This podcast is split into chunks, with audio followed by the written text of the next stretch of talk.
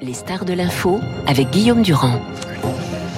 Thibault Montréal, bonjour. D'abord, l'attentat de Nice évidemment la catharsis fondamentale pour les victimes qui sont extrêmement nombreuses. Il y a eu des enfants, des familles après ce feu d'artifice en cette soirée absolument atroce. Mais évidemment, l'homme a été battue, ce qui est peut-être une bonne chose. Sauf que, évidemment, pour essayer de, de, tisser la toile de ces quand même 11 répétitions qui ont eu lieu, car il y a eu 11 repérages faits par lui, devient quand même assez compliqué, malgré la présence euh, d'accusés dans le box, de reconstituer exactement ce qui aurait pu être, euh, au fond, la structure de cette affaire. Je crois qu'il faut d'abord euh, euh, replacer l'attentat de Nice dans la chaîne des attentats qui ont frappé la France euh, sur les années 2000, fin 2014, 2015, 16, 17 et puis un petit peu après, mais mais moins. le 14 juillet 2016, souvenez-vous, à, à l'heure du déjeuner, le président François Hollande annonce la levée de l'état d'urgence euh, qui avait été mis en place dans la nuit du 13 au 14 novembre 2015. L'Euro de football 2016 vient de se terminer. Mhm. Au soulagement général, il n'y a pas eu d'attentat. En réalité, il y en avait de prévu, mais une cellule qu'on a appelée la cellule Reda Cricket avait été démantelée par les services de renseignement. Et donc, euh, tout le monde a soufflé et on s'est dit, le plus dur est derrière nous. Et quelques heures après, c'est l'attentat euh, de, de, la promenade des Anglais. C'est important. Donc on baisse la garde. donc oui, on baisse la, on, on baisse la garde. Elle n'était pas forcément baissée par les services de renseignement, mais il y avait une espèce de relâchement général, au moins politique. Et ensuite, donc avec toutes les difficultés, parce qu'il y a eu l'état d'urgence, et puis c'était très difficile ensuite de sortir de l'état d'urgence. Mais ce sont des, des, questions politiques. En tout cas, ça a impacté les, les, les années qui ont suivi dans la politique intérieure française de, sur les questions de sécurité. Pour en revenir à, à l'attentat, euh, très souvent dans les attentats islamistes, euh, les auteurs ne sont pas jugés puisqu'ils sont morts. Mmh. Euh, le, le, pour autant, c'est extrêmement important de juger ceux qui ont permis l'attentat. Mmh. On ne peut pas comprendre le terrorisme en général et le terrorisme islamiste, puisque c'est celui dont il s'agit en particulier, si euh, on ne rappelle pas inlassablement que la main ne peut pas agir s'il n'y a pas euh, tout un tout un cercle de ce que j'appelle le deuxième cercle de gens qui sont les les, les complices ou au moins les sympathisants. Ceux-là, ceux-là, ils sont là. Et c'est mais c'est pour ça. Kevin Arefa, Mohamed Graeb, voilà. euh, Chokri Shafroud, euh, Artan Artan Enadj, pardon pour la prononciation, et donc euh, une albalaise de 48 ans qui est la compagne justement d'Artan et Nadj, vous savez que évidemment euh, Boulel a été tué. Il avait 31 ans. Il était arrivé en France en 2007. Oui, et il en manque un qui est en qui est en Syrie, euh, qui est celui qui est le djihadiste qui a revendiqué euh, qui a revendiqué l'attentat et qui sera donc jugé par contumace. Mmh. Mais euh, voilà, une en France, on a tendance à, à, à raisonner euh, sur le terrorisme islamiste comme s'il y avait que des, que des individus ou des petites cellules qui, qui avaient une espèce de vie autonome. Mais la réalité, pour comprendre politiquement et le combattre, mmh. la réalité d'un phénomène aussi violent, il, il, il, faut il faut prendre du champ. Et il y a en France euh, des dizaines de milliers de gens qui sont des sympathisants euh, de l'islamisme euh, actif mmh. et, et, et, qui privilégieront toujours le frère mmh. Elouma à la République française et qui permettent Mais qui à ces gens dizaines de, de milliers, dans, parce que c'est très important pour les gens qui nous écoutent, oui. parce qu'à chaque fois, évidemment, on donne des chiffres. Je dis pas que celui-là est flou, hein.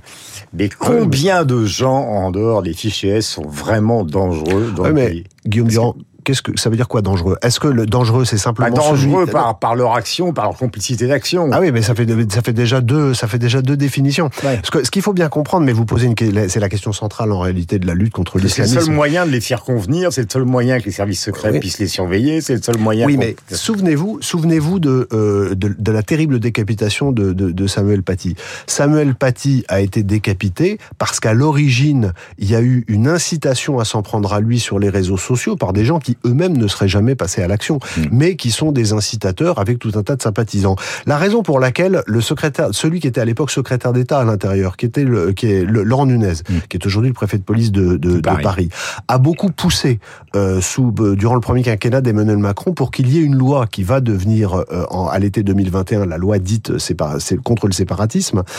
C'est que on ne peut pas lutter contre l'idéologie islamiste si on circonscrit la capacité juridique de lutter contre ce phénomène aux gens qui sont dans l'action euh, violente. Hmm. L'action violente, c'est le bout d'un processus, c'est la fin d'un processus qui commence par l'armement idéologique. Hmm. C'est ça qui est important. Et les gens qui aujourd'hui idéologiquement ont des sympathies islamistes en France, je, capables d'aider activement, il y en a sans doute quelques dizaines de milliers, mais, mais ceux qui pensent au plus profond d'eux-mêmes que l'islamisme euh, prime euh, la loi de la République, c'est très simple. Il y a un sondage qui a été fait euh, il y a quelques mois sur, sur les moins de, de, de 25 ans qui se réclament de la communauté musulmane et qui dit que, attendez, je, je, finis ma phrase, et qui dit que 57% de ceux qui se réclament de la communauté musulmane et qui ont moins de 25 ans privilégient la charia sur la loi de la République. Mm. C'est quand même un chiffre qui doit nous interroger. Mais d'accord, mais à partir du moment où ces phrases sont prononcées, est-ce que vous considérez, vous, par exemple, que c'est un délit euh, et puisqu'on parle justement de la succession des républicains, on se souvient des propositions de Ciotti, Ciotti sur les centres de détention, etc., etc.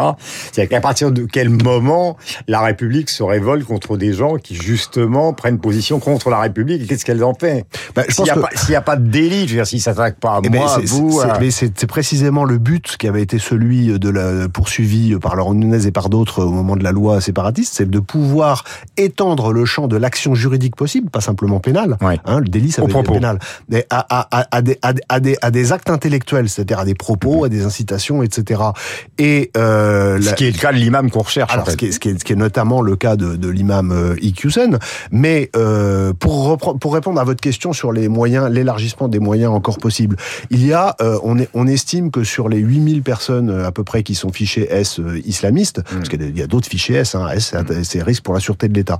Mais pour ce qui concerne les islamistes, il y en a un certain nombre, dans grande masse 25% qui sont étrangers. Au nom de quoi est-ce que alors que le droit, le droit administratif, le droit public permet l'expulsion en urgence absolue en cas de, de, de, de risque grave pour l'ordre public, de troubles graves à l'ordre public. Au nom de quoi est-ce que ces gens sont, au nom de quoi est-ce qu'il reste mmh. certaines de ces personnes sur le territoire national? Mmh. Vous voyez, ça, ça, par exemple, c'est une question simple. Alors, mandat d'arrêt international, justement, euh, pour l'imam que l'on recherche, on va écouter ensemble Thibault de, de Montréal, euh, Claude Moniquet, spécialiste du terrorisme qui vit en Belgique. Claude, bonjour ce matin, pardonnez-moi, c'est la minute nécessaire, mais c'est simplement une minute. Est-ce qu'on a dans la presse belge euh, des informations que nous n'aurions pas en France justement sur euh, un état de recherche puisqu'il s'agit d'un mandat international. Est-ce que la police belge est concernée? Est-ce qu'on en parle? Ou est-ce que c'est circulé? Il n'y a rien à voir. Alors la presse en parle, mais, mais pas, pas, pas énormément. Et ce qu'on a appris en tout, cas ce week-end, c'est qu'il y avait effectivement une recherche qui était en cours depuis l'émission du mandat d'arrêt international, du mandat d'arrêt européen par Paris, euh, donc depuis, depuis vendredi soir à peu près. Euh, ce n'est manifestement pas une recherche qui mobilise beaucoup de moyens. D'après ce que j'ai entendu de, de, mes contacts habituels, euh, pour le moment les autorités belges pensent que Iqwisen pourrait être réfugié dans l'est de la Belgique, à, Verviers, qui est une des, principales bases des frères musulmans en Europe. Et on nous dit aussi que s'il mm. était arrêté, il serait expulsé. Et ça, ça pose un problème parce qu'en fait, a priori, la seule chose que pourrait faire la Belgique, ce serait d'expulser vers la France. Ce qui veut dire qu'en fait, euh, M. Darmanin serait dans une position un peu compliquée puisqu'il disait que M. Iqoussen avait exécuté lui-même sa peine d'éloignement, sa, sa décision d'éloignement du territoire. Et là, tout d'un coup, ce sera un boomerang et il reviendra en France ce qui, euh, ce qui nourrirait évidemment une polémique et ferait un, une sorte de feuilleton de l'automne. Euh, merci d'être intervenu. Je voudrais qu'on écoute aussi, euh, parce que ça va dans le droit fil de ce que vous évoquiez tout à l'heure, euh, Thibault, l'avocate, Madame Simon, justement, de l'imam, qui dit, mais c'est un brave garçon. Généralement, eu égard aux hommes religieux, on a rarement des propos extrêmement progressistes. Pourquoi sur celui-là en particulier, il faudrait bouleverser son entière vie et l'expulser de manière irrémédiable du territoire? Parce que le propos n'est pas tenu de manière isolée. Lorsqu'il y a des poursuites et qu'il y a un classement sans suite, c'est qu'il n'y a pas de caractérisation de l'infraction. Donc on ne peut pas mmh. parler de répétition puisqu'on ne peut pas parler d'infraction ni de délit. On peut avoir ce débat dans une société démocratique et il doit faire l'objet de débat. On doit être en capacité de critiquer cette pensée-là. Et il est d'accord pour en débattre. Mais pourquoi expulser cet homme du territoire? Voilà pour les propos donc, de cette avocate, euh, maître Simon. Vous voyez, là, on a le sentiment, et en respectant l'état de droit, que euh, au fond, il y a deux positions. C'est-à-dire que tant qu'on continuera à respecter l'état de droit tel que le défend cette avocate, et à propos, c'est son métier, on se retrouve dans une situation invraisemblable, puisque au fond, elle dit oui, il est un peu misogyne, mais pour le reste, il n'y a rien à signaler. Quoi. Bien qu'il soit fliché. C'est, il faut, il faut marteler que l'état de droit ne se limite pas au droit pénal. Ce que dit mon confrère est extrêmement habile. Elle dit il y a eu un classement sans suite. Qu'est-ce que c'est qu'un classement sans suite? Ça veut dire qu'il n'y a pas de poursuite mmh. pénale. En l'occurrence, les poursuites pénales avaient été euh, engagées parce que M. Iqiyoussen euh, aurait tenu des propos apologistes euh, vénérant Ben Laden et Daesh. Ça, ça a été classé sans suite, dont acte. Mais la raison pour laquelle, et le Conseil d'État a été très clair, la, double raison pour laquelle M. Iqiyoussen a été expulsé, a été l'ordonnance de M. Darmanin d'expulsion a été confirmée par par le Conseil d'État, c'est d'abord des propos antisémites réitérés et dont les contenus en ligne ont été maintenus. Premièrement, et, deuxièmement, et vu, vu, par des milliers ah bah, de bah, personnes. Bah, par hypothèse.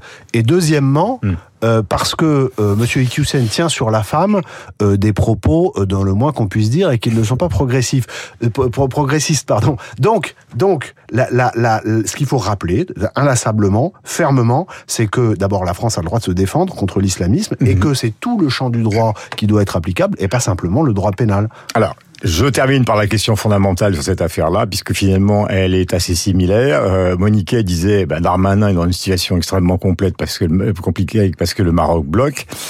Euh, on vient de voir euh, ensemble les problèmes et les limites du procès de Nice. Est-ce qu'on est un pays désarmé d'après vous?